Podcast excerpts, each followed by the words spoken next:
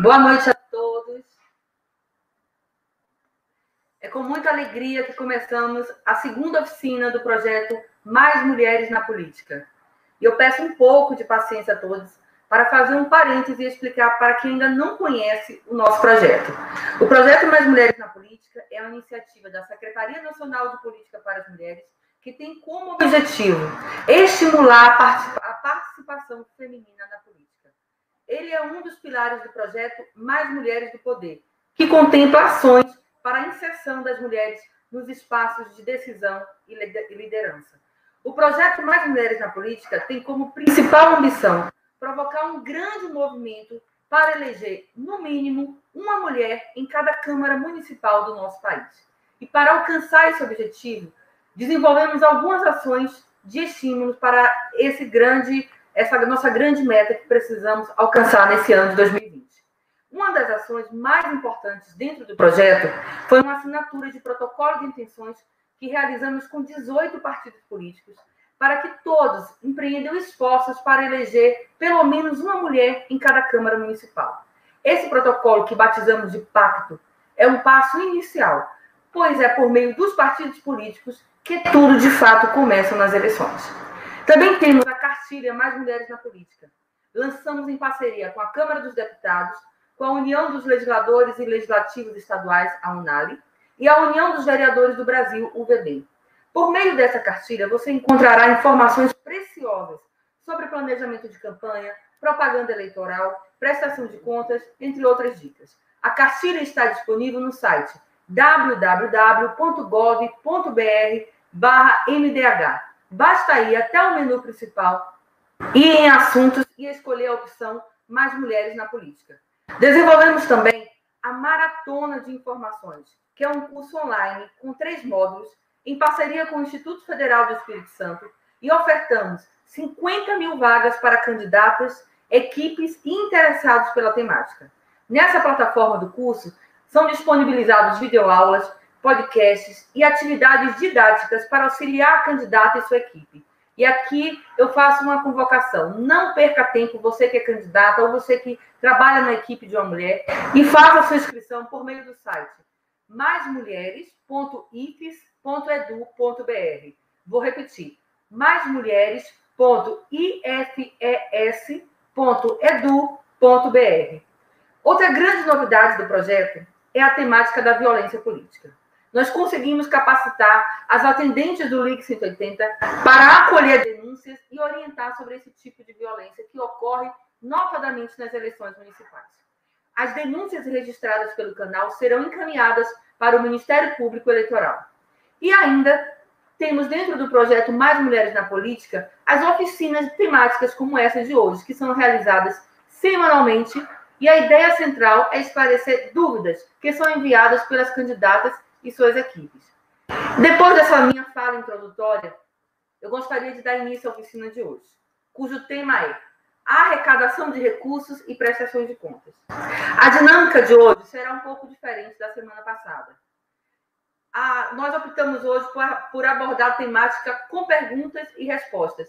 E para essa missão, eu vou apresentar para vocês a convidada dessa semana. E eu queria aproveitar para dizer que essas, é, as principais perguntas que vão ser feitas para a nossa professora Rita, elas foram recebidas ao longo da semana no e-mail que foi anunciado nas nossas redes sociais. E aqui ao final eu vou colocar novamente o nosso e-mail para que vocês possam participar da próxima oficina da semana que vem, que tratará de propaganda eleitoral.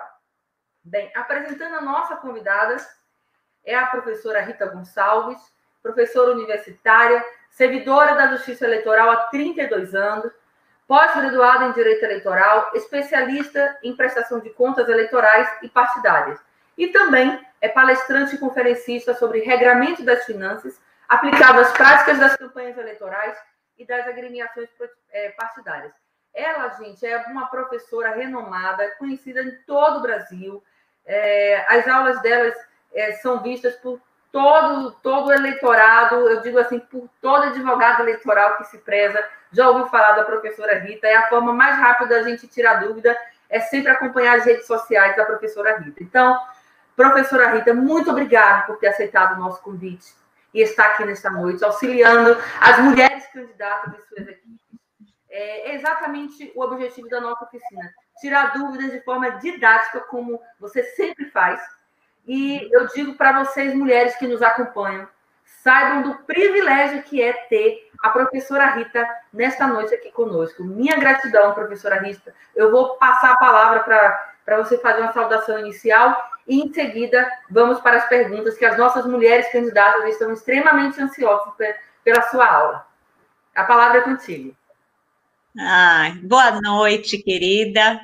Boa noite a todos que estão me ouvindo, a todas vocês, mulheres que estão aqui numa noite dessa, esperando tirar suas dúvidas sobre prestação de contas eleitorais. Inicialmente, muito rapidamente, para que a gente possa utilizar esse tempo com muita informação, para realmente desembaraçar o pensamento de vocês, mulheres dispostas a acertar nessas eleições parabenizar esse projeto maravilhoso. É um orgulho fazer parte, mesmo sem tempo, mesmo sem agenda. A hora que eu li sobre o projeto, me inteirei dos detalhes do que estava sendo construído. É, toda a agenda foi remanejada para que a gente realmente pudesse estar aqui falando com vocês. E eu quero dizer que mais do que um prazer, né? É uma honra mesmo poder contribuir, porque esse é um assunto que todo mundo tem dúvida, mas a hora que vocês entendem, compreendem qual, o, qual é o objetivo da legislação, como é mesmo que aquilo está disposto, aquela regra, aquela permissão, aquela proibição, você consegue tirar sua, o seu próprio entendimento, compreender e daí em diante sair acertando na sua campanha para ser vitoriosa. Não adianta se eleger nas urnas e perder nos tribunais. E a gente sabe que mulheres, quando estudam e se dedicam, elas fazem o melhor possível. Então, eu estou realmente muito feliz por estar aqui hoje, nessa noite. É muito especial para mim.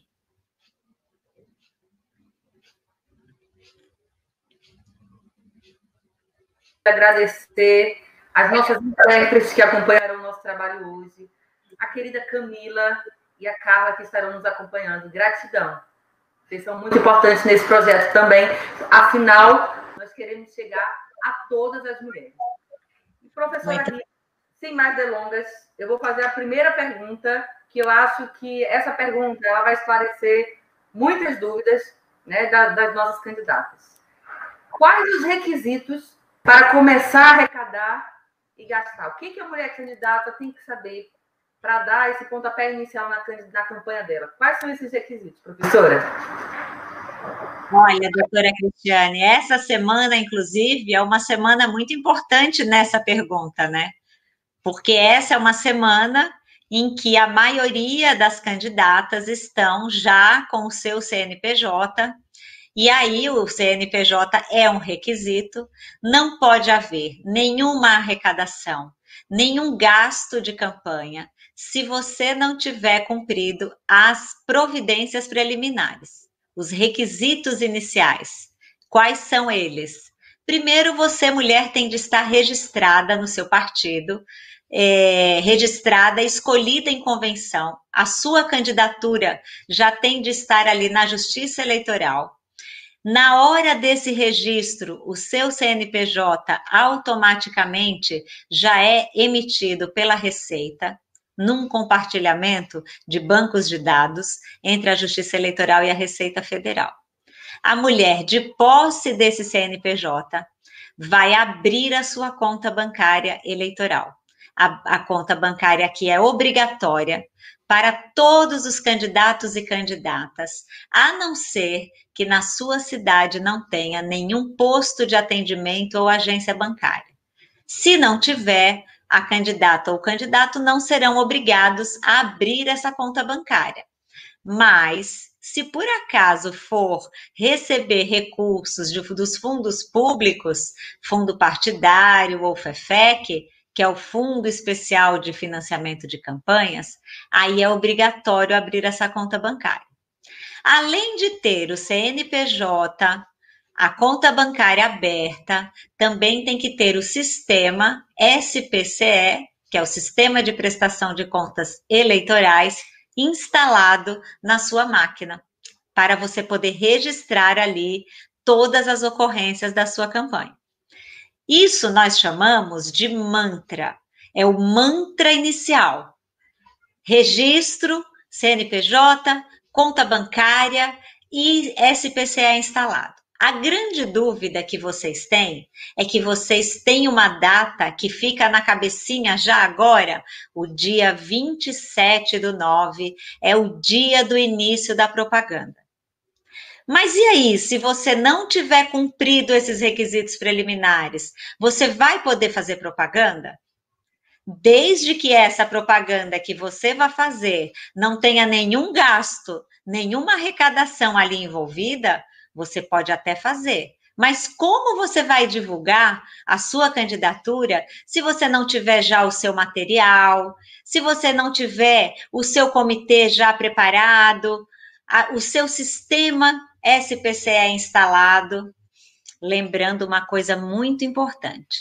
Na hora que a mulher vai abrir a conta bancária, são três contas bancárias que compõem a prestação de contas eleitorais de acordo com cada origem de cada recurso.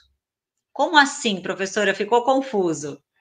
Se a mulher for receber recursos de pessoas físicas, ou mesmo receber recursos vindas do partido político, mas cujo doador originário daquela doação for uma pessoa física, a conta bancária que vai ter que ser aberta é a conta doações para a campanha obrigatória e vai movimentar esses recursos oriundos de pessoas físicas ou de partidos, mas que tenha o doador originário, aquela pessoa física que doou para o partido, sempre uma pessoa física. Se por acaso a mulher for receber recursos do fundo partidário, ela vai ter que ter uma conta bancária aberta, específica para movimentar os recursos do fundo partidário.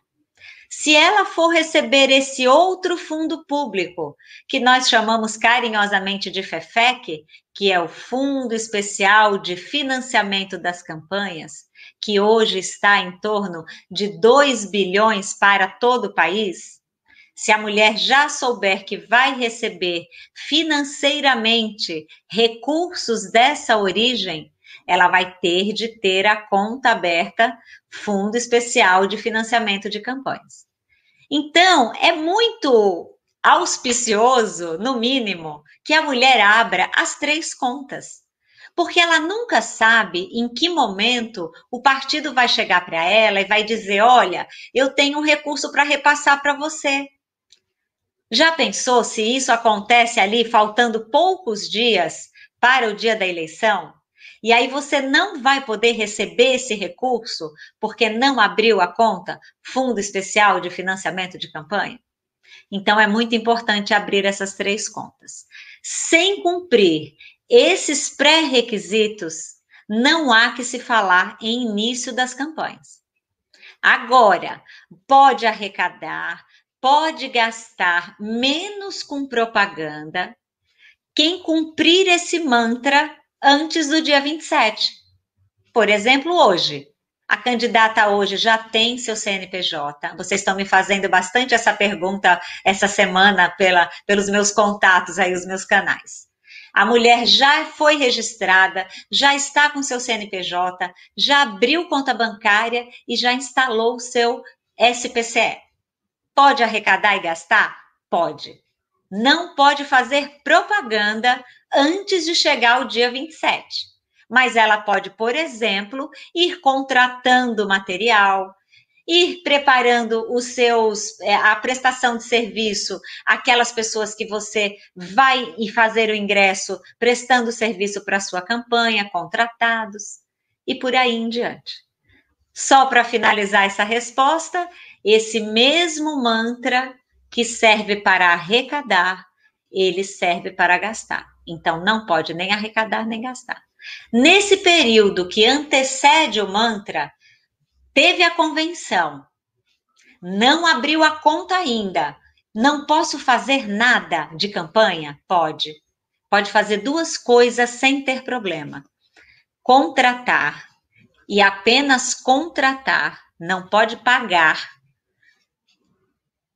profissionais ou despesas que você contrate relacionadas à estrutura física e virtual do seu comitê eleitoral.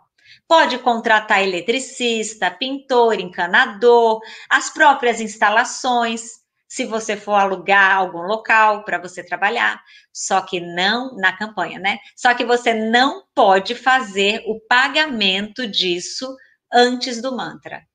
Professora, eu posso já contratar jingle, mandar fazer santinho, sem ter a conta bancária aberta?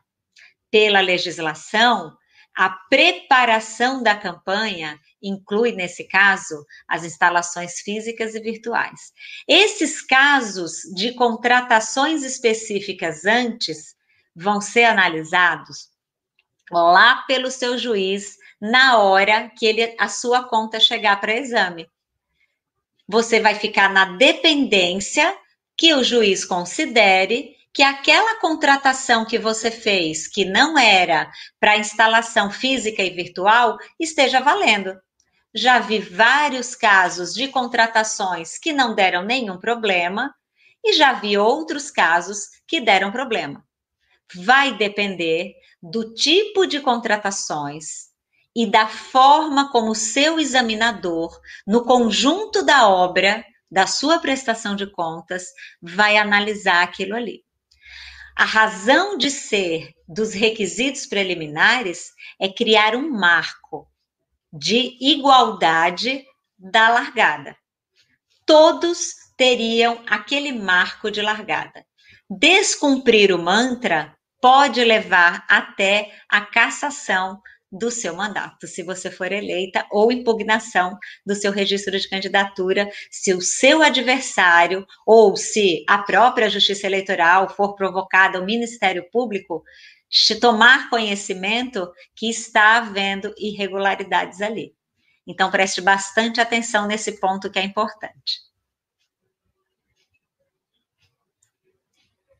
Obrigada, professora Rita. Uma outra pergunta que é muito comum e que eu vi que essas perguntas se repetem sempre. O isento, ele pode doar? Hum, ótima pergunta.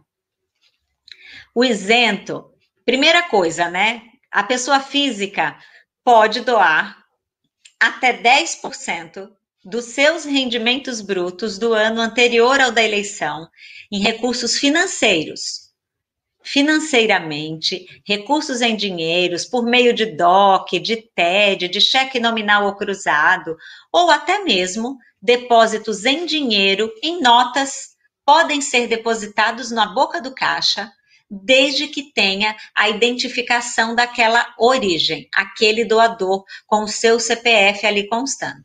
Se for em dinheiro, só pode doar até R$ 1.064,09.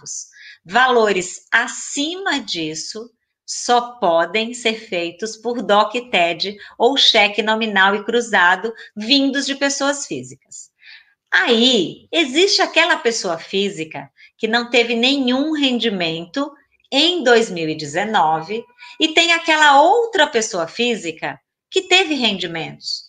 Só que a soma dos rendimentos que ela teve não chegaram ao limite de isenção do teto que a Receita Federal determinou que seria o limite de isenção, que é R$ 28.559,70 para o ano de 2019. 10% disso, 10% do total do limite da isenção é quanto a pessoa que está isenta de declarar o IR, ou seja, aquela pessoa que teve rendimentos que somados não atingiram 28 mil.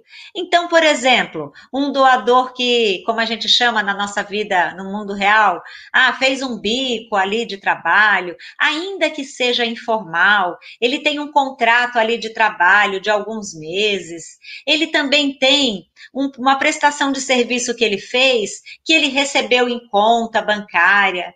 Então, aquele profissional que tenha aquela pessoa física que tenha como documentar que de alguma forma ela teve rendimentos, mas que não atingiram os 28.559, ela vai poder doar até 10% daquilo que ela teve de rendimentos no ano de 2019. Mas isso é diferente e muito diferente daquela pessoa física que não teve rendimento nenhum. Ou ainda, ela até teve, mas ela não tem como comprovar. Ela não tem nenhum registro em carteira, ela não teve nenhum depósito em conta bancária, ela não tem nenhum contrato, ela não tem nada que ela possa comprovar que ela teve algum rendimento. Tudo foi informal e ela não tem comprovação de nada essa pessoa não vai poder doar nada para as campanhas eleitorais financeiramente. E aí é muito comum vocês perguntarem, mas e o serviço gratuito ela não vai poder prestar? Vai, ela vai poder prestar o serviço gratuito. Agora, as implicações disso, acho que a gente deve ter outras perguntas aí que a gente vai poder entrar melhor nessa questão. Então, rendimento Isento é uma coisa. Não ter tido rendimento é outra coisa. E a pessoa física que a gente falou que teve rendimentos e que pode doar financeiramente até 10% daqueles rendimentos brutos de 2019, e além de poder doar financeiramente isso, ela também pode doar, ceder o uso de bens móveis, imóveis, que sejam da sua propriedade, para o candidato utilizar na campanha, bem como prestar serviços gratuitos, desde que esta seja a sua atividade econômica na sua vida normal. Essas sessões de uso e prestação de serviço gratuito têm o limite extra de até 40 mil reais. Isso vale para pessoas físicas. Professora, e pegando, pegando o gancho dessa sua resposta, eu já queria te fazer uma outra pergunta que também tem sido questionada pelas nossas candidatas. Quem recebe o auxílio emergencial pode doar? Olha, eu sempre falo que o óbvio realmente não existe. Porque vamos pensar juntas. Se a pessoa se declarou como em situação de emergência para ter o auxílio que se chama emergencial, como que essa pessoa tem dinheiro sobrando ou pode dispor desse auxílio para doar para campanhas? Certamente terá problemas. E qualquer outro benefício que ela receba com toda razão e merecimento, será descartado dela. Ela vai perder esses benefícios. Porque se ela tem disponibilidade para doar, ela não necessita que o governo a auxilie emergencialmente ou de qualquer outra forma com benefícios que poderiam estar sendo úteis para pessoas que estão realmente com necessidade. A gente viu recentemente uma matéria, doutora Cristiane, é, que apurou-se que 620 mil pessoas, e desses 620 mil, dessas 620 mil pessoas, 230 mil pessoas eram empresários, receberam o auxílio emergencial de forma inescrupulosa, de forma escusa, sem cumprir ali os requisitos da real necessidade. Esses mesmos CPFs, muito provavelmente, vão aparecer agora nas campanhas eleitorais. porque já se sabe que são pessoas que têm condições, têm bens, têm valores, têm disponibilidades financeiras e estão, declararam-se como é, em necessidade de recebimento do auxílio emergencial. Então, com certeza terá problema, sim, porque o Ministério Público e a Receita Federal, no núcleo de inteligência da Justiça Eleitoral, tem bancos compartilhados todas as informações são confrontadas e isso certamente trará, trará problemas aos doadores. Muito bem, professora. Tem aqui também uma outra pergunta. Ela pergunta, professora, quando, quanto eu posso receber de doação sem ter que declarar? Essa pergunta é é muito importante, né, professora? Tem, tem gente que tem muitas dúvidas. Tem limite para isso? O que, que, eu tenho que declarar? É tudo que eu tenho que declarar? Não é? Então, essa é uma ótima pergunta para esclarecer essa dúvida. Ótimo.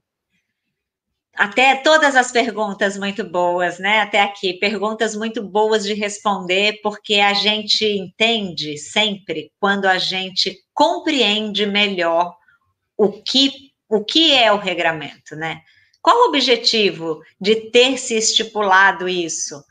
Quer se dar, ainda que muitas vezes a legislação não consiga ser tão clara, mas ela quer dar condições de igualdade. Tem, tem ainda o que melhorar?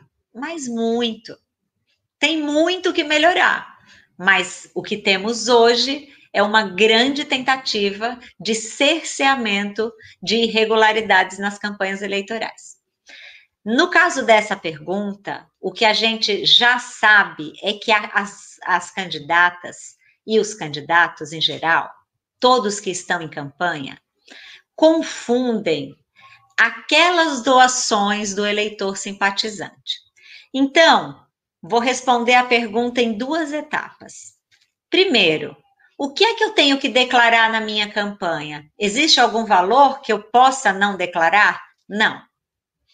Primeira coisa, guarde isso. Tudo o que você movimentar na sua campanha, financeiro ou estimável, estimável é tudo aquilo que não envolve o pagamento, a contratação daquilo.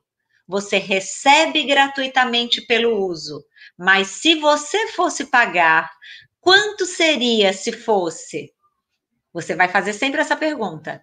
E aí você vai fazer o lançamento disso na prestação de contas como uma receita estimável, uma doação que você valorou, você apurou o valor de mercado dentro daquelas condições que a legislação determina, que é possível, que é permitido, e você vai declarar na sua campanha. Qual é o grande equívoco que fazem aí?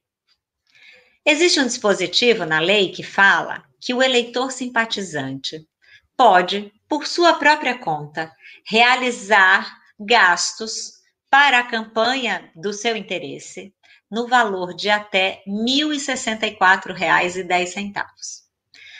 Só que essa doação espontânea que o eleitor faz, ele vai fazer isso lá por sua própria conta, nas suas atividades normais, ele não vai dar conhecimento disso ao candidato.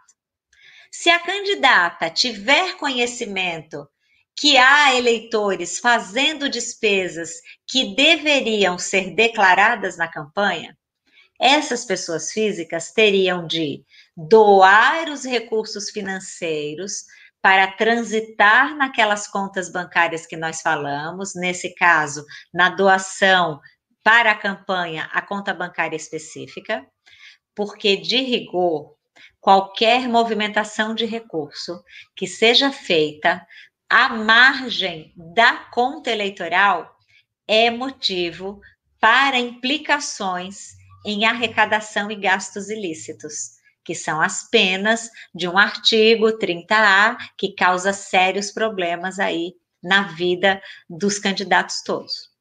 Então, é obrigatório que a candidata declare em sua campanha todos os recursos financeiros que for movimentar, todos os recursos estimáveis que for movimentar, e aquele eleitor simpatizante que for fazer sua participação popular, ele próprio fazendo a despesa até R$ 1.064, o documento relativo a essa despesa que ele fizer por sua própria conta, sem conhecimento do candidato, aquela nota fiscal tem que estar no nome dele, pessoa física, zero envolvimento do, da candidata aí.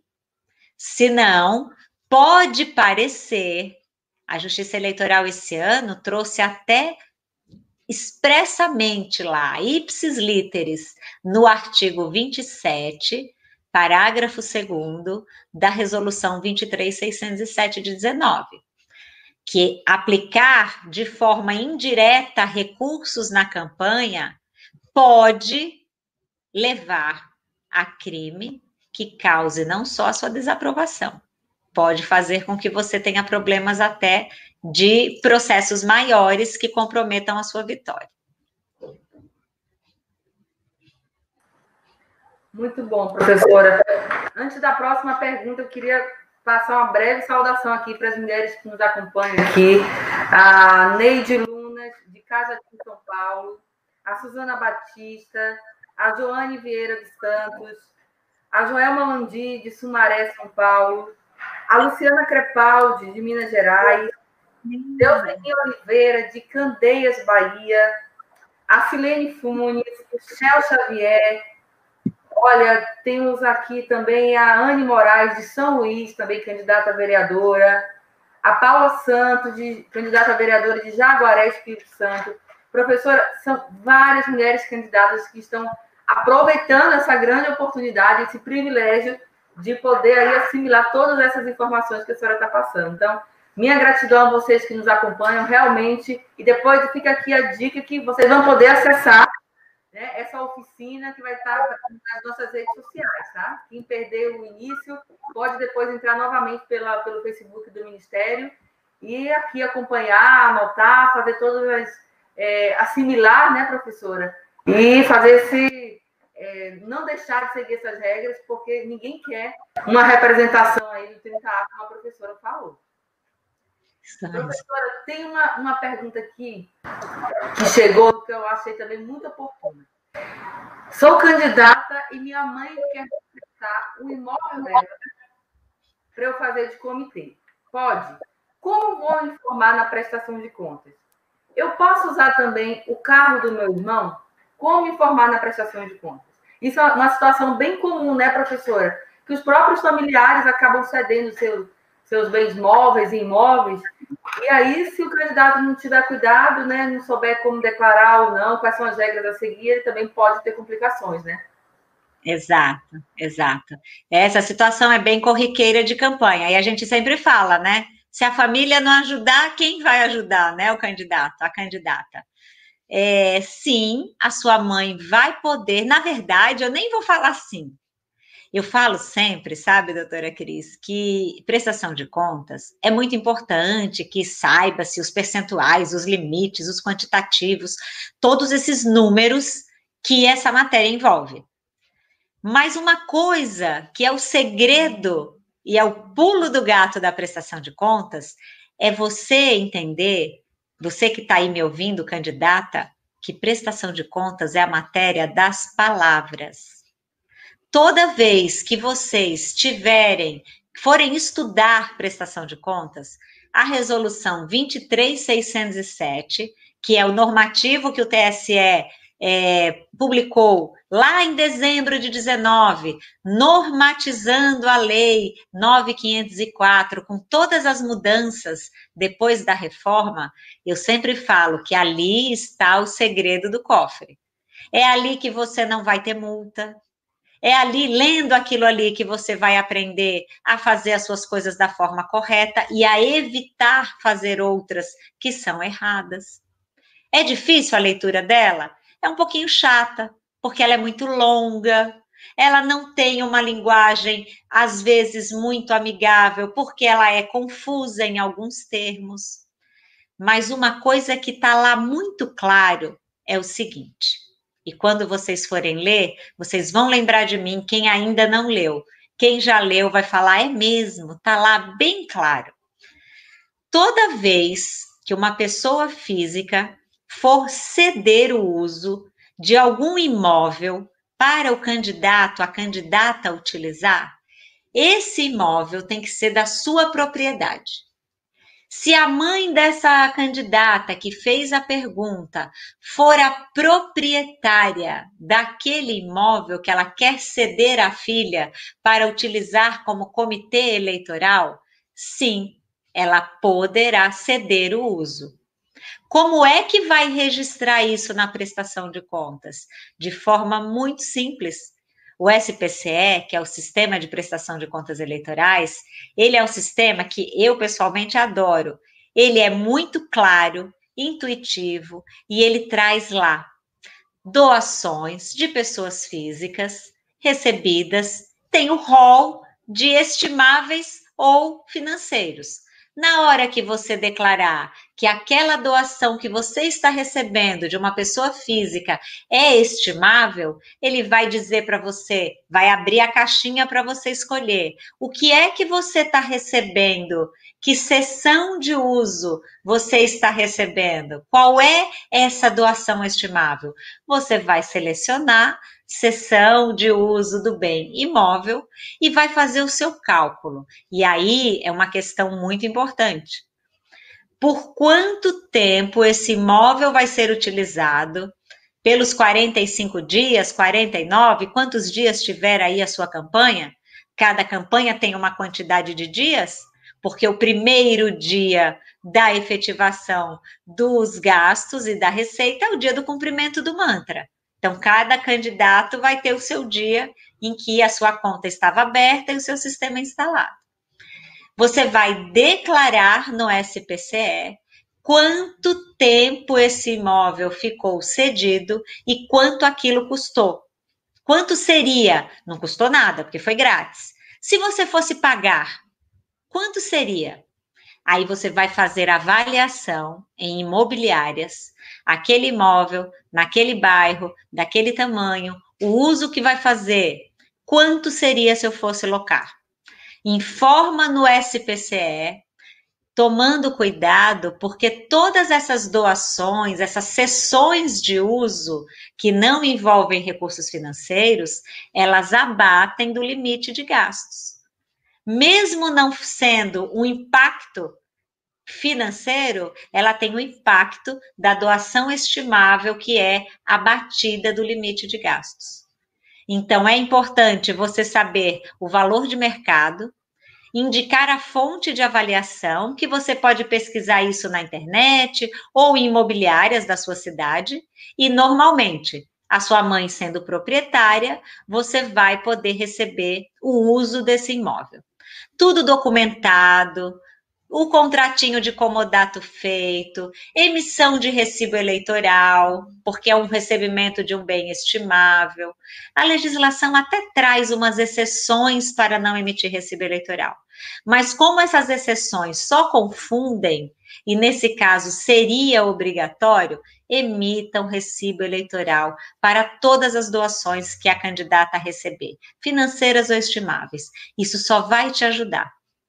Então, normalmente, agora, se a sua mãe for a locatária, a inquilina desse imóvel, ela não vai poder ceder o uso para você. Então, somente se ela for proprietária. Com relação ao veículo do irmão, se o veículo do irmão pode ser cedido, da mesma forma. Esse irmão é proprietário desse veículo? Esse veículo, o documento está no nome do seu irmão ou do cunhado, de qualquer pessoa que seja? Pode normalmente fazer a cessão de uso do veículo. Da mesma forma, quanto seria se o candidato fosse locar, se a candidata fosse fazer a locação, o pagamento do uso desse veículo durante o período que ela vai usar na campanha. Vai valorar isso. Estipulou esse valor baseado em pesquisas da internet, de locadoras de veículos, até da tabela FIP. porque às vezes os veículos mais antigos vocês ficam um pouco perdidos. Como é que eu vou fazer esse cálculo de quanto seria se eu fosse alugar? Outra coisa importantíssima aí: olhem os documentos dos veículos antes de utilizar esses veículos na campanha. Porque esse documento, se ele tiver com leasing, ele estará em nome de uma pessoa jurídica e as suas contas serão desaprovadas porque ingressou, ainda que de forma indireta, um recurso, ainda que não financeiro, na sua prestação de contas. Agora, se aquele veículo tiver financiado, apenas não quitou ainda, ele estará em nome daquela pessoa física CPF. Ok, poderá haver a sessão de uso para a campanha normalmente.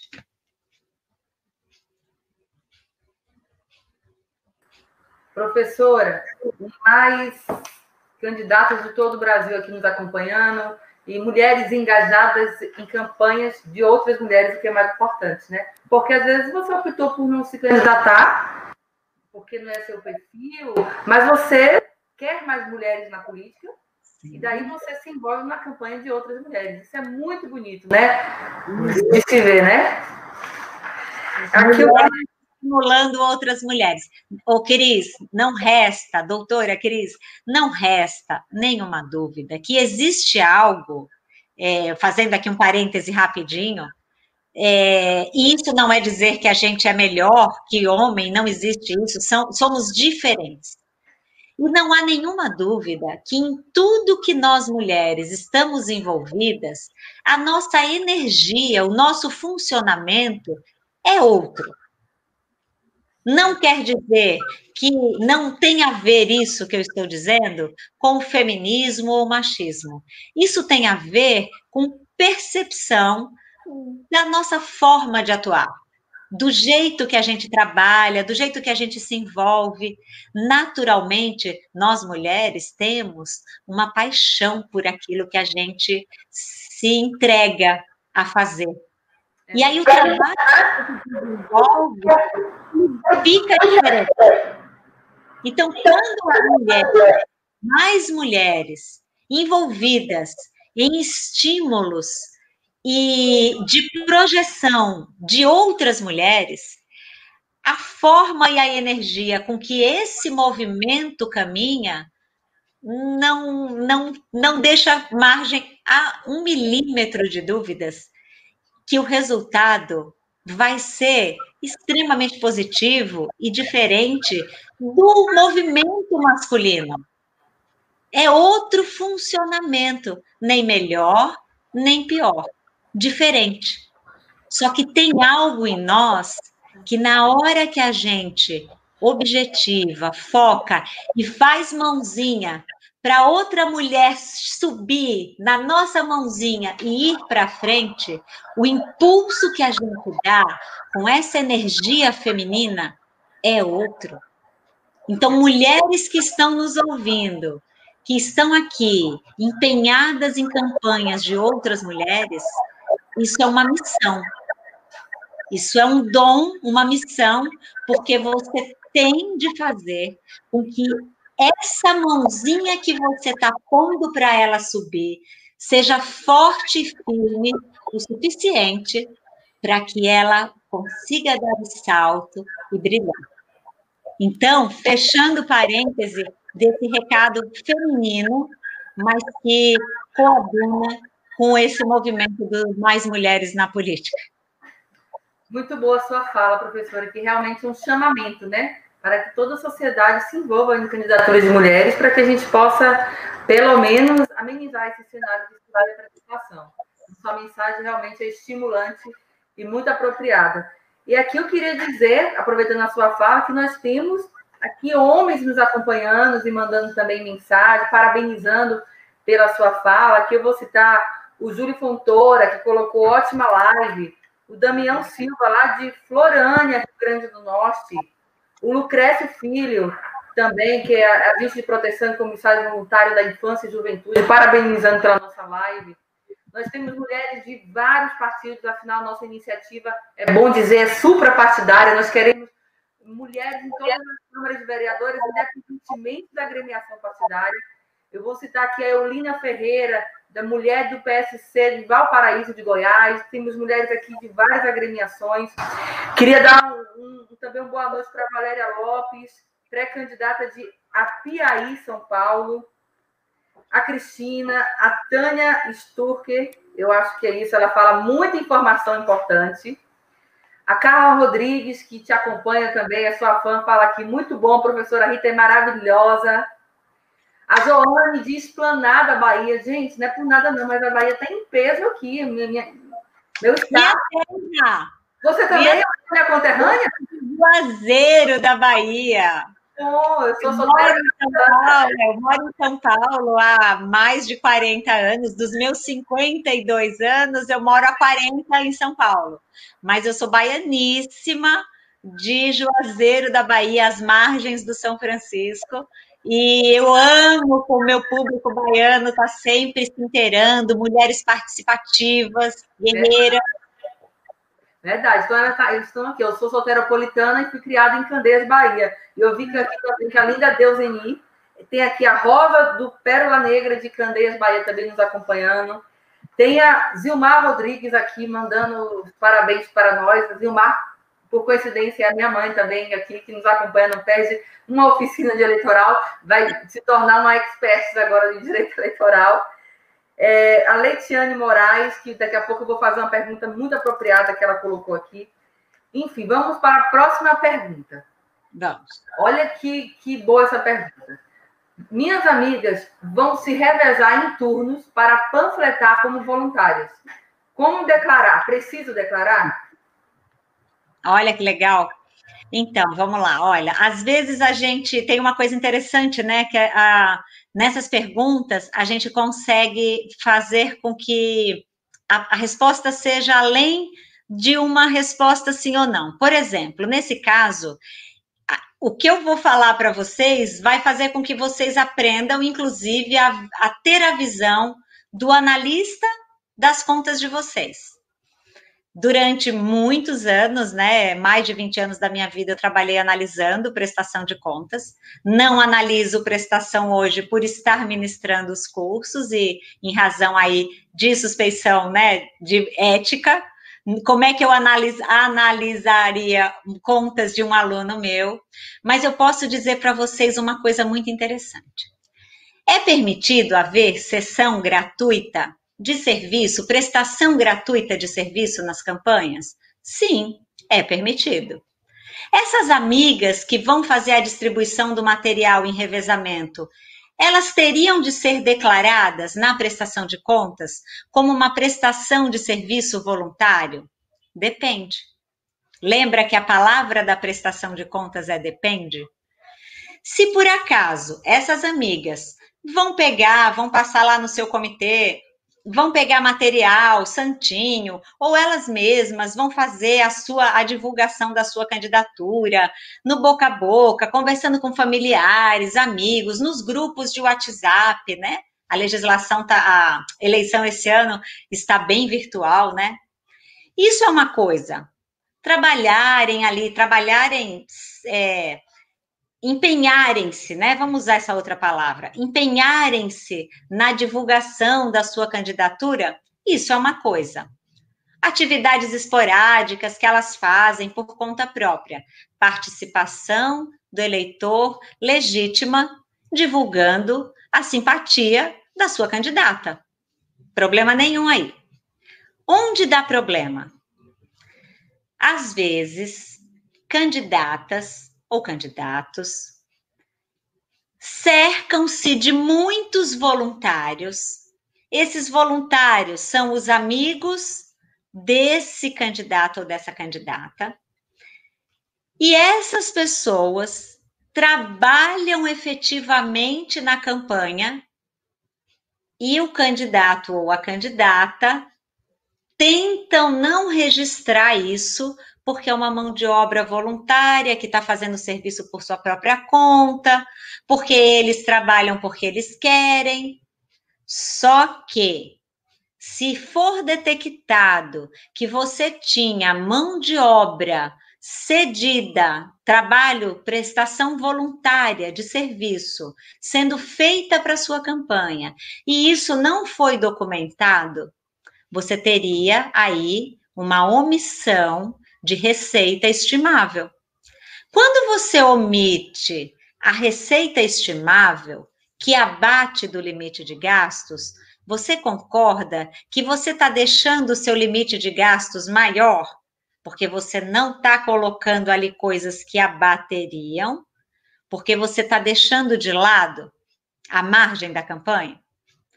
Só que uma coisa é você ter ali meia dúzia de amigos que te ajudam, amigas fiéis que vão ali fazer a divulgação da sua campanha. E outra coisa é você ter de fato uma mão de obra gratuita cedendo seus serviços de forma ostensiva, regular. E aí, pensem assim: candidata está numa atividade de campanha, rodeada de amigas, rodeada de pessoas que estão contribuindo, divulgando a sua campanha com seu material, com o que for lá que tiver de material daquela campanha, participando de comícios, participando de tudo aquilo que a legislação permite. E aí, na hora que chega aquela prestação de contas, chega sem declarar estimável de prestação de serviço gratuita, chega ali com poucos recursos financeiros gastos. Só que a gente está numa eleição municipal. Qual é o grande perigo aí? E aquele início da minha fala que eu falei assim, eu vou fazer vocês enxergarem além numa visão de analista. Imaginem, numa cidade pequena, eleição municipal, a gente brinca que é guerra na trincheira. O adversário, se ele tiver capacitado, se ele tiver com conhecimento suficiente observando a sua campanha, existe hoje um aplicativo chamado Pardal.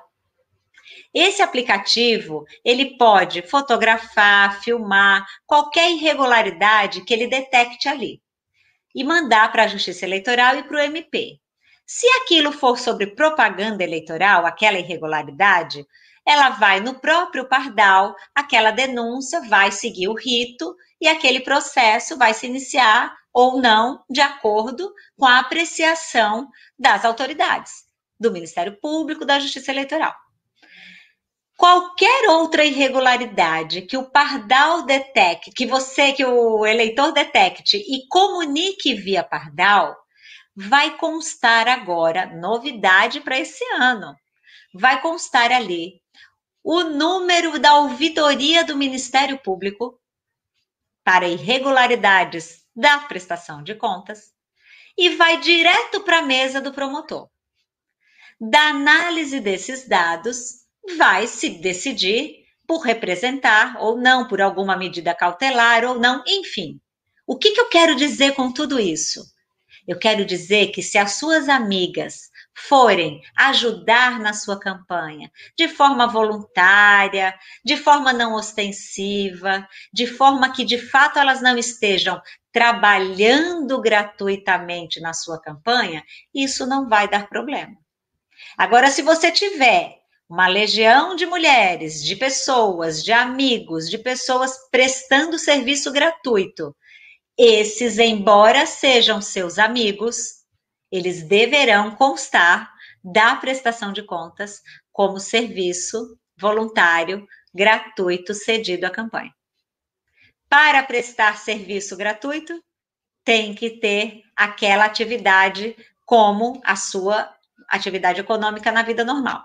Ninguém é panfleteiro na vida normal. Até tem prestadores de serviços que fazem panfletagem de, de empresas, agências de emprego, e normalmente são prestadores de serviços gerais, oficiais de escritórios, é, essa mão de obra que tem um trabalho de forma geral.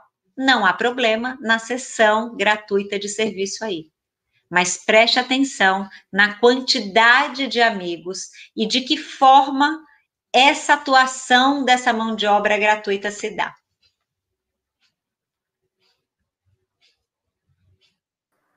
Muito boa resposta, muito esclarecedora. É, tem aqui uma pergunta muito apropriada sobre a sua última fala de, de incentivo. Ela fala assim, ó, eu como presidente mulher, como posso incentivar e orientar minhas mulheres do PSL ah. Rio de Janeiro? Você pode incentivar, primeiro de tudo, divulgando essas oficinas como essa. E uma outra forma de você incentivar é pedindo para que essas candidatas né, acompanhem aí, eventos como esse e mais importante ainda que eu aproveito aqui para dar a dica que eu dei no início da, da minha fala que é acompanhar a nossa maratona de informações que nós estamos disponibilizando gratuitamente. É um curso para 50 mil mulheres no site maismulheres.ifes.edu.br. E toda quinta-feira nós estamos com uma oficina como essa, trazendo dicas valiosíssimas para as nossas mulheres. Então, fica aqui a dica para você que é presidente do PSL do Rio de Janeiro, divulgue ações como essas é, que tudo que você puder levar de informações para as nossas candidatas, né, professora Rita, é, é muito valioso. É de, é Posso acrescentar uma coisa super importante que há? A legislação determina que de todo recurso do fundo partidário que ingresse em qualquer esfera, 5% no mínimo desse valor deve ser aplicado em programas de formação política das mulheres. Uma forma de todas as mulheres receberem esse fomento, esse estímulo à participação, são essas direções receberem esse é, fundo partidário e aplicarem, no mínimo, esse 5% em programas de formação política, em cursos, em palestras, eventos que possam estimular, despertar a liderança que está ali adormecida em mulheres que muitas vezes só não desabrocharam para aquelas atividades porque não tiveram esse estímulo. Não adianta depois esperar chegar o ano eleitoral e ficar lutando, brigando atrás de mulheres para completar a cota de 30% que acabam ocorrendo aí aquelas candidaturas fictícias, porque não houve o estímulo no ano anterior, no ano não eleitoral. Então, esses 5% do fundo partidário sendo aplicado todos os anos, independente de haver eleição ou não, como determina a legislação, é uma excelente ferramenta que todas as direções têm para estimular, fomentar, estimular a participação feminina. Muito bem. Tem uma pergunta aqui da Mara Esperandio, de Curitiba. Ela está nos dando parabéns e fala, ela pergunta o seguinte: quando você abre a conta, tem quantos dias para passar? É, para passar cheque e transferir dinheiro para a conta de doação? Eu acho que a senhora respondeu essa pergunta no início, mas, mas responder para você, Mara. Dá para completar. A partir do momento que você abriu a conta, naquele mesmo momento já pode fazer os depósitos. O que você deve estar confundindo é porque você deve ter lido em algum lugar que não é exigido depósito mínimo para abertura. Não pode ser exigido que você deposite algo, mas você pode depositar tão logo você abra a conta, desde que você tenha o SPCE instalado. Porque lembra que o SPCE instalado é um dos quatro requisitos do mantra: registro de candidatura, CNPJ, conta bancária e SPCE instalado. Aí você pode fazer o depósito na conta de campanha, sim, regularmente.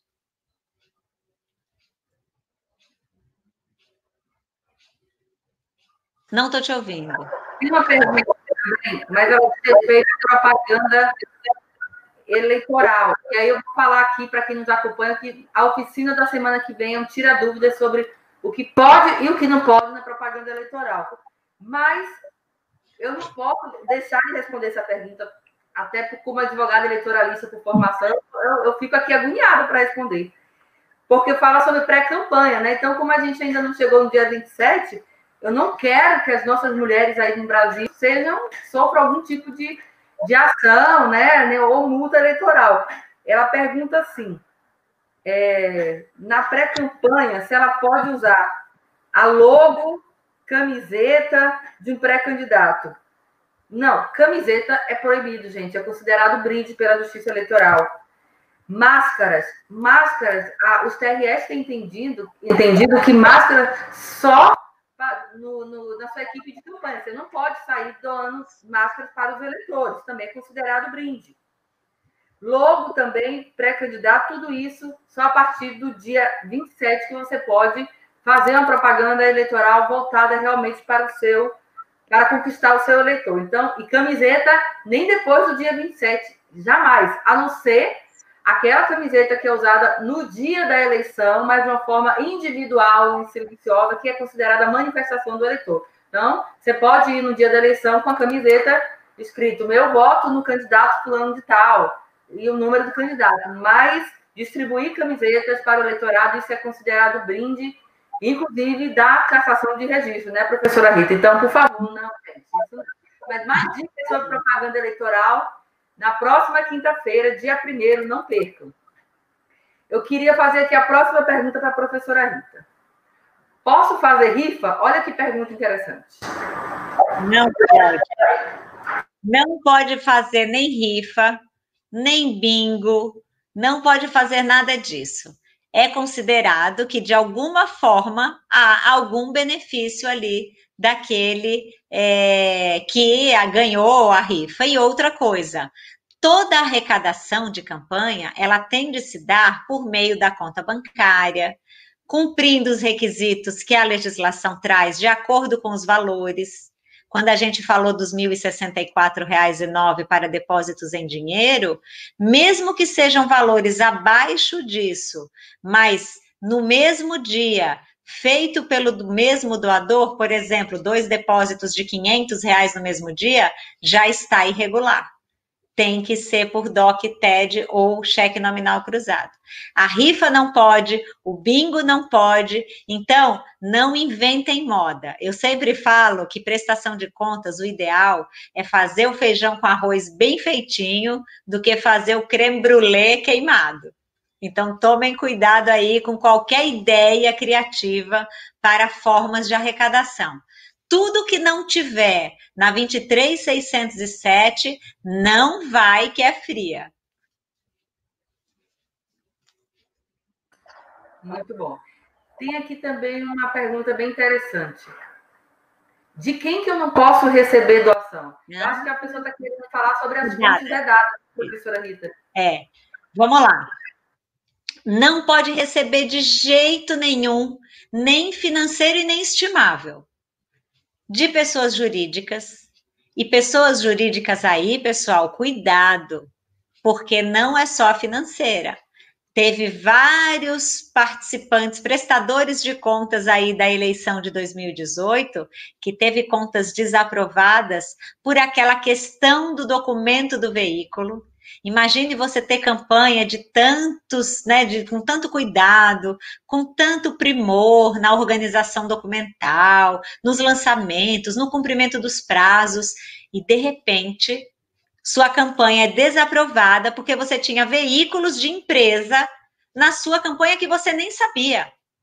Porque aquele documento daquele veículo estava com CNPJ. Então, CNPJ em contas de campanha só em três casos.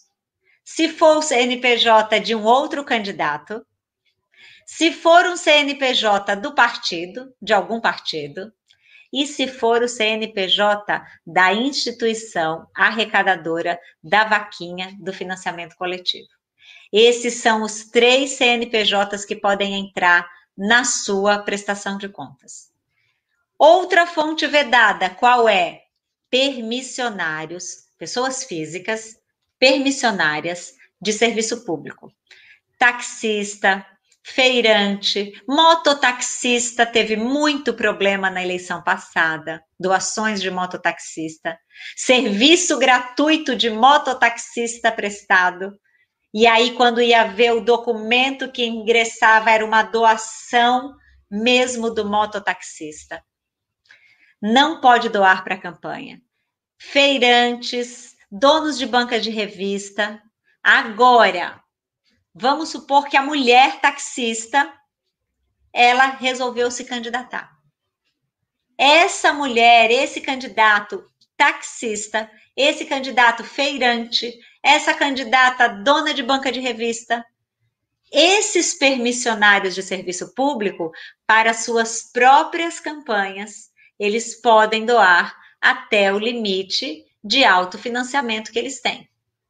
Agora, para outras campanhas, não pode. Só pode doar para a própria campanha.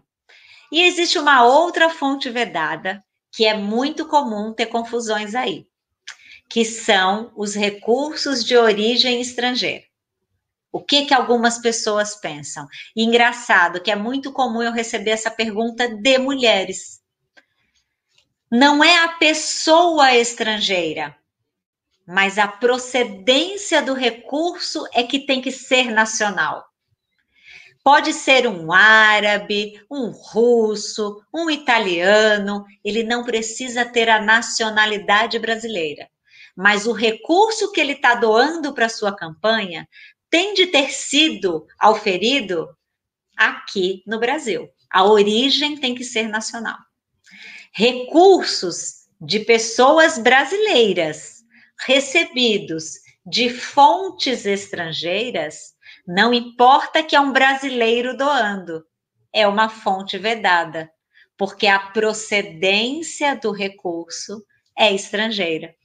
Então, não pode receber de jeito nenhum de pessoas jurídicas, de permissionários de serviço público, a não ser que seja para sua própria campanha, e também de fontes de recursos estrangeiras, a procedência do recurso.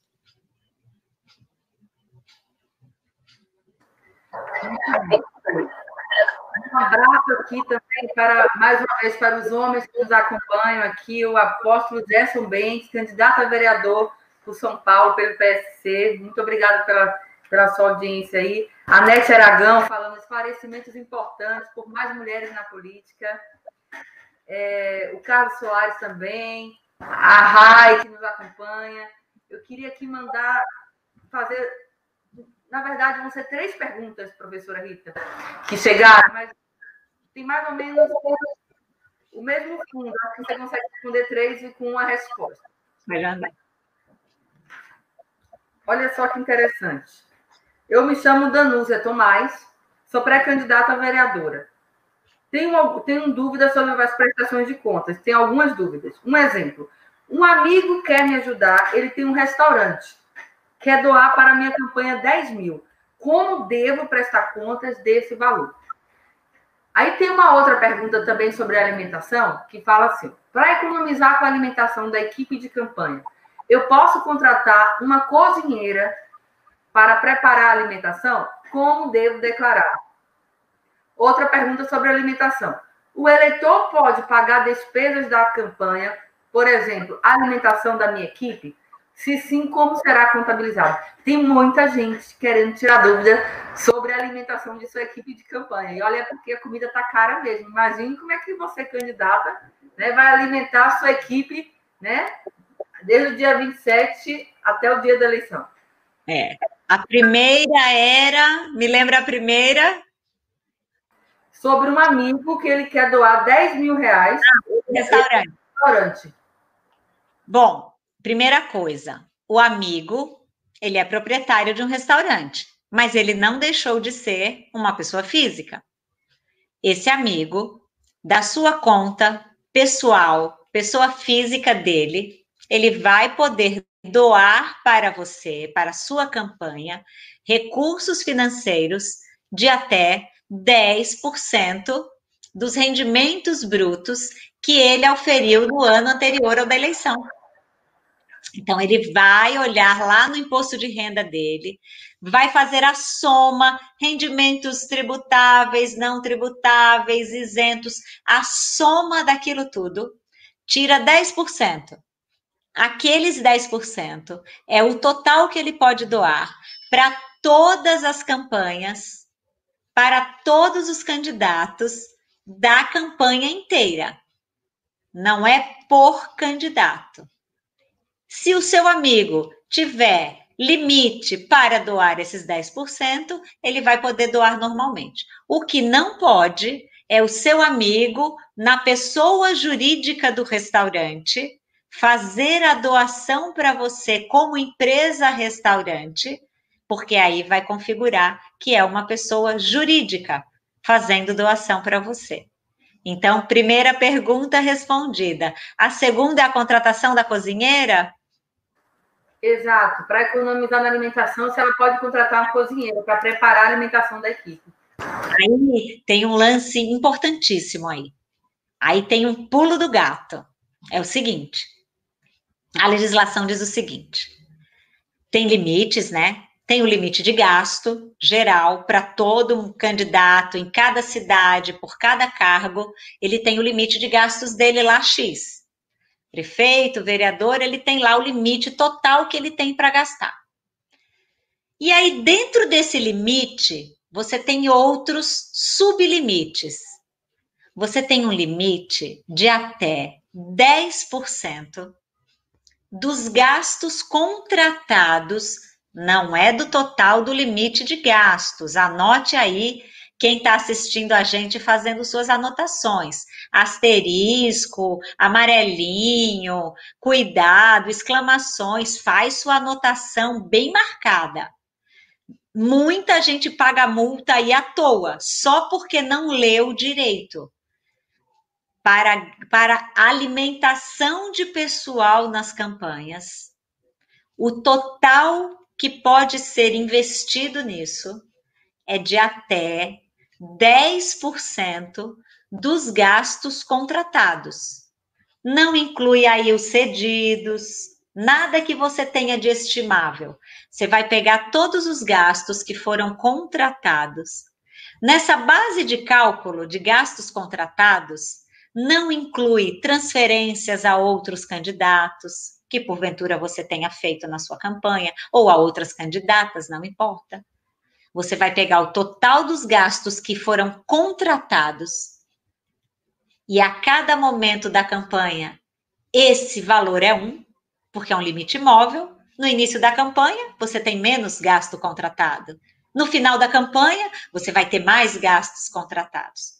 No momento em que você estiver no início, no meio ou no fim da sua campanha, até 10% dos gastos contratados podem ser gastos com alimentação de pessoal. Esse pessoal ele só pode ser contratado, essa mão de obra que a gente chama os formiguinhas, o pessoal de mobilização de rua, cada região do país, doutora Cristiane, tem um nome para o pessoal da mobilização de rua. Aqui em São Paulo é muito comum chamar os formiguinhas. Para a alimentação desse pessoal que tem um quantitativo você já deve ter visto candidata lá no Divulga Candicontas, na página do TSE, você já colocou a sua cidade, você já sabe qual é o total da mão de obra que você pode contratar de mobilização de rua. Beleza? Para alimentar esse pessoal, você só pode gastar até 10%. Se você contratar a cozinheira, você vai ter esse valor como sendo um valor que vai estar numa nota explicativa, ou mesmo a depender do campo em que você lance no SPCE, fazendo parte desse valor dos 10%, porque a contratação foi para alimentação. O texto da, da resolução, ele fala 10% com alimentação de pessoal. Se a contratação dessa cozinheira foi para alimentação, o valor dessa contratação já vai estar sendo apurado para aqueles 10%. Você vai ter que comprar os mantimentos. Vai ter que comprar gás, vai ter que comprar, fazer o supermercado, e na, na sua no seu hortifruti comprar verduras no açougue, carne, tudo que você comprar para ser feito por essa cozinheira, tudo isso você tem, por prudência, de elaborar uma nota explicativa dizendo, descrevendo tudo que você teve de gasto com alimentação, para não parecer que você fez isso para burlar o limite da aquisição de alimentos para a campanha. Então, poder pode. Vai depender da análise, considerar regular? Vai, desde que você leve elementos para demonstrar que não foi uma burla, que essa contratação que você fez da cozinheira, inclusive essa, essa, essa pessoa que você vai contratar, ela tem que documentar isso no contrato dela, tem que estar ali descrito o que, que ela está fazendo. É um pessoal do administrativo? Você vai ter que lançar. Serviço prestado por terceiro, naquele pagamento que vai ser feito, pagamento sempre por DOC, cheque ou cheque nominal e cruzado, hein? Não esqueçam disso. Então, dentro desse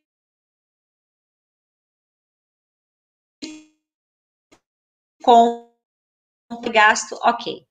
E a última era como? Da alimentação, tinha uma terceira.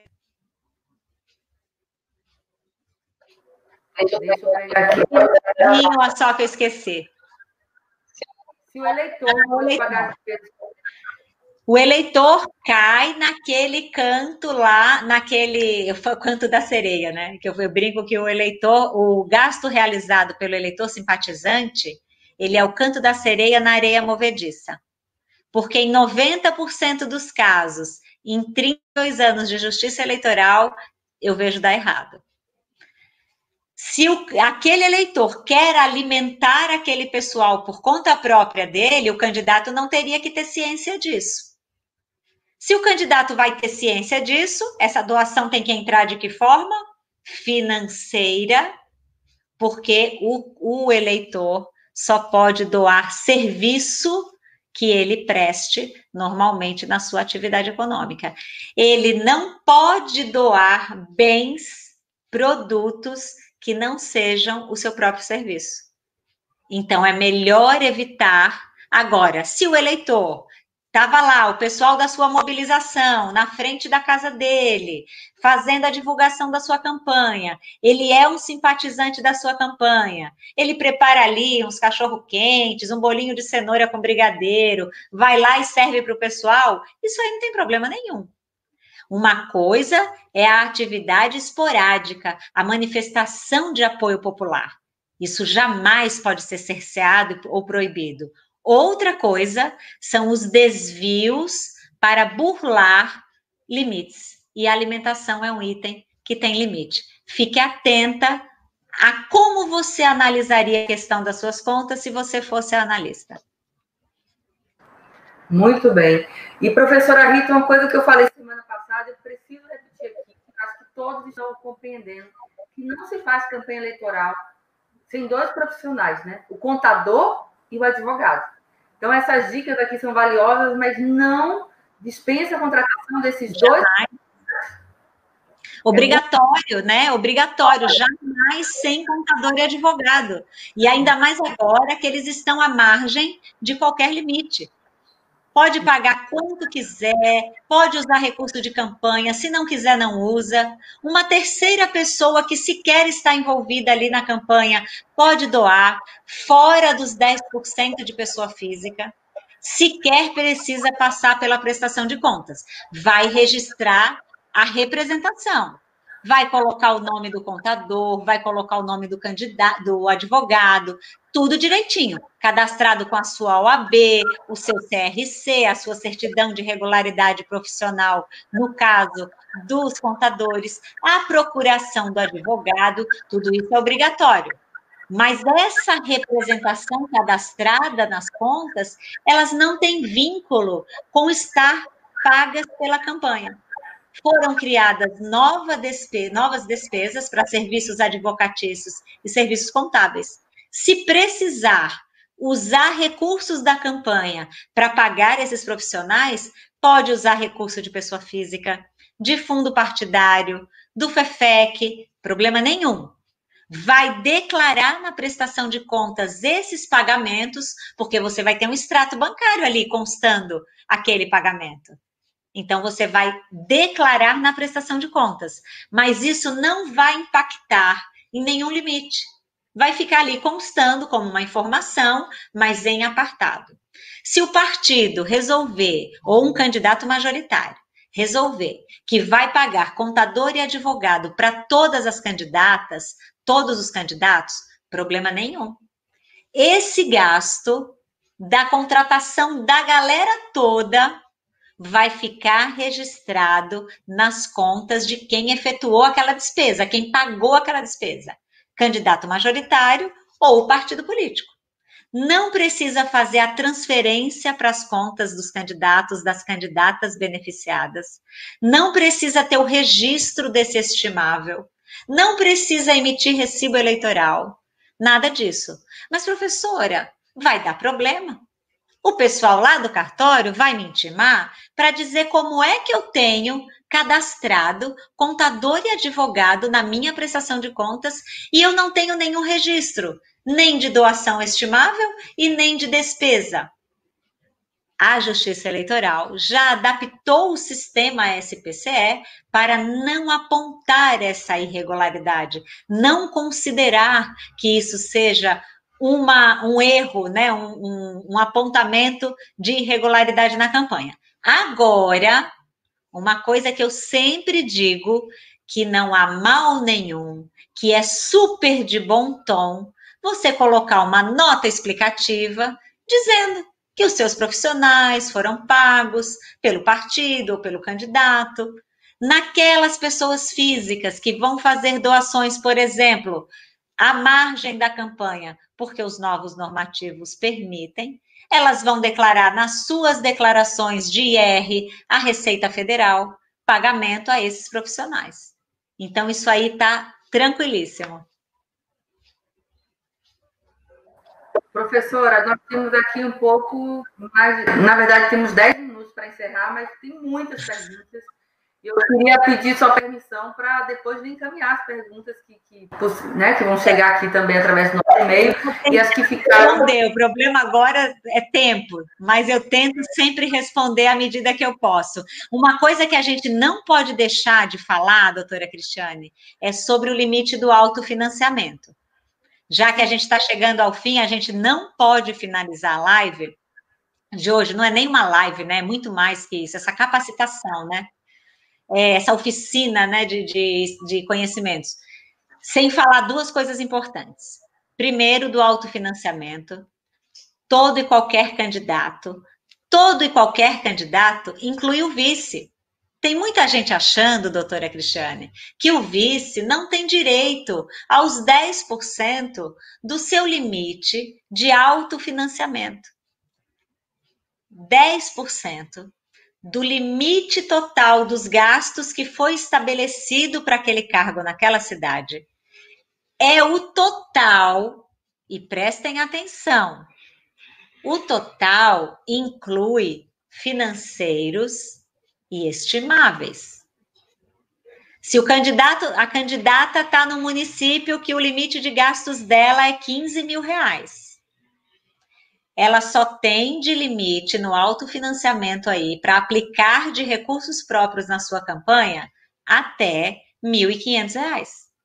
Desses R$ 1.500, se ela, por exemplo, fizer cessão de uso de algum bem dela, se ela utilizar aí, por exemplo, o seu próprio veículo, que é uma doação que ela está fazendo, aplicando. A gente não fala doação de recursos próprios, a gente fala aplicação de recursos próprios. A gente usa doação para terceiros, para pessoas físicas.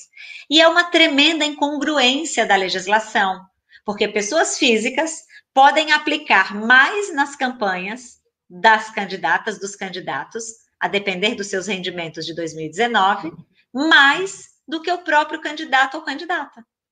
E o grande problema que vai trazer muitos processos, muitos processos em 2021, vai ser o estouro do limite do autofinanciamento. Porque tem muita gente aí na internet afirmando categoricamente que esse limite dos 10% do autofinanciamento é apenas para recursos financeiros. E não é. Isso veio da Lei 13.878 veio para 9504 e a resolução 23607, lá no seu artigo 27, parágrafo 1 repetiu. É até o total de 10%. Então, nós não poderíamos encerrar essa capacitação sem falar isso. E um outro ponto, rapidinho.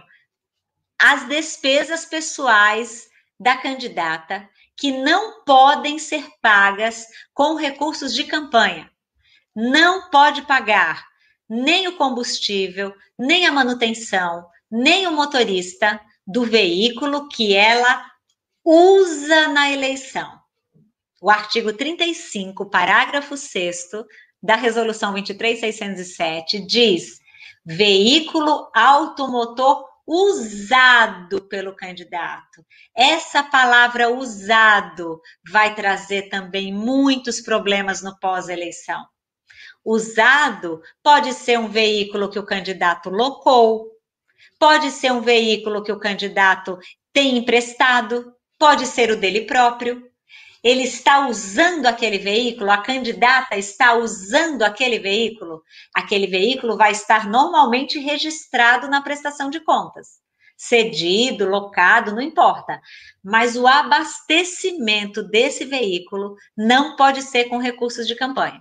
Mas aqueles veículos que tiverem levando o pessoal para lá e para cá, as equipes, pegando material, fazendo as atividades de campanha, esses veículos podem sim ser abastecidos com recursos de campanha. E se a candidata decidir que ela vai abastecer veículos que vão participar em carreatas que ela promova, esses veículos não precisam estar cedidos, locados para a campanha estão lá participando da carreata. Se ela decidir que ela vai abastecer esses veículos com recursos de campanha, somente até 10 litros por veículo é permitido. Vai fazer relatórios no SPCE, lançando semanalmente tudo que foi gasto com combustível e a que veículo estava relacionado. No caso das carreatas, bastará indicar a quantidade de veículo que foi gasto e a quantidade de litragem ali abastecida. Então, tomem cuidado, nem a alimentação da candidata, nem hospedagem, nem o uso de até três linhas telefônicas e, como já dissemos, nem veículo, nem manutenção, nem abastecimento e nem motorista do veículo que ela usa. Vocês vão correr depois para 23607 e vão ler tudo isso que eu estou falando aqui. A Sabrina Martins, ela fala, acho que a gente você já acabou de responder a pergunta dela, que ela fala: posso usar o dinheiro para colocar gasolina no carro de terceiros? No carro de terceiros depende, né? Se for terceiros que estejam em carreata, até 10 litros por veículo. E tem que documentar no SPCE que dia que a carreata aconteceu, qual foi as quais foram as ruas que ela percorreu. Vai ter que estar tá tudo lá documentado. Se for abastecer veículos que estejam na campanha registrados como cedidos ou locados, não há limite para gastar com combustível. Há limite para locar veículos, que é de até 20% dos gastos contratados. E se você, candidata, morar numa cidadezinha de interior que utilize geradores de energia, o combustível que você gastar para abastecer esses geradores de energia também é legítimo e regular e também tem essa rubrica nova lá de despesa e será um gasto regular de campanha. Muito bom, professor. Olha, a gente podia ficar aqui horas, mas realmente a gente não tem tempo, né? Mas as mulheres estão interagindo muito conosco, eu fico muito feliz, porque eu sei que está sendo realmente eficiente. A gente está conseguindo atender os anseios das nossas que mulheres bom. candidatas. Eu queria muito agradecer a sua presença. Eu quero dizer que está chegando muitas perguntas, estão chegando perguntando se essa live vai ficar gravada e vai ficar disponível. Sim, gente, no Facebook e no YouTube do Ministério da Mulher, Família e Direitos Humanos. Não se preocupe que vocês vão poder voltar. Tem muita gente com dúvidas sobre as três contas. A professora esclareceu todas as dúvidas sobre as três contas e para que, que serve, como utilizá-las no início dessa live. Entre lá, acho que foi a Cris Mel que perguntou, que não entendeu direito. Cris Mel, Volta no início da nossa live, nessa oficina, que você vai conseguir a resposta direitinho. Eu queria muito agradecer a presença de todos. Minha gratidão, professora Rita. É, boa sorte aí na sua maratona também, que eu sei que agora começa para todo mundo, né, nas suas aulas. Gente, sigam a professora Rita no Instagram dela. Professora, qual o seu Instagram? Fala aqui para gente. É professora Rita Gon. Eu faço o convite para acessarem o canal do YouTube. A gente está com 1 milhão e 500 mil visualizações. É um recorde mundial. Não há nenhum canal de prestação de contas com visualizações que passam de 1, bilhão, 1 milhão. Estamos com 1 milhão e 500 mil pessoas lá tem conteúdo e vocês podem seguir na, no Instagram, professora Rita Gon, no Facebook, professora Rita Gonçalves. Muito obrigada, professora Rita. Muito obrigada de verdade, viu? Obrigada. Eu, eu Prazer também em convidar vocês que nos assistem, nos acompanham, para participar novamente da nossa maratona de Mais Mulheres na Política. É, um, é uma espécie de, de capacitação para vocês, de uma forma mais aprofundada de tudo que foi falado aqui, sobre outros temas também, dicas de oratória, é, enfim, é, são videoaulas valiosíssimas que eu sei que vão ajudar muito vocês na campanha. E aqui eu quero deixar mais uma vez o endereço do site, que é Mais Mulheres www.ifes.edu.br. E na próxima quinta-feira, não percam, teremos uma nova oficina, dessa vez sobre propaganda eleitoral, o que pode e o que não pode. Que tem muitas perguntas sobre propaganda. Eu peço que quem perguntou aqui, gente, compreenda que a gente queria focar na prestação de contas e que nos envie suas, suas, seus questionamentos no seguinte e-mail: dpdm.mdh.gov.br. Vou repetir dpdm.mdh.gov.br. No próximo encontro, iremos esclarecer, se possível, todas as dúvidas. E é isso, gente. Muito obrigada a todas. Não esqueçam, vamos eleger mais mulheres na política. Tenham Agora, as contas aprovadas. Aprovadas. Agora é a vez e a voz das mulheres na política, né, professora? A vez e a voz façam diferente, levem a nossa energia maravilhosa feminina, a nossa correção, né, a nossa ética nessa condução das campanhas faz parte de cada uma de vocês, mulheres. Melhorar essa situação para os nossos filhos e netos terem uma política mais saudável, mais bonita e com muitas mulheres participando sempre. Contas 100% aprovadas. É o que eu desejo para vocês, mulheres. E mais mulheres na política. Um beijo a todos. Boa noite. Obrigada, Camila e Carla, nossas intérpretes. Beijo, Camila. Obrigada. Beijo, Jamília. Obrigada. Vocês arrasaram, meninas. Beijo, doutora Cristiane. Beijo, professora. Beijo para a doutora Carla.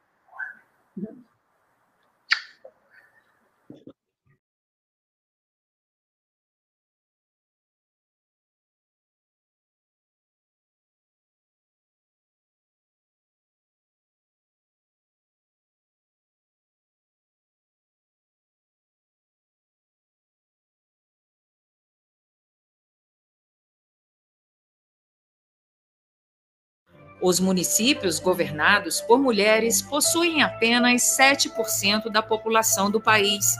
Quase um em cada quatro municípios não elegeram uma única vereadora.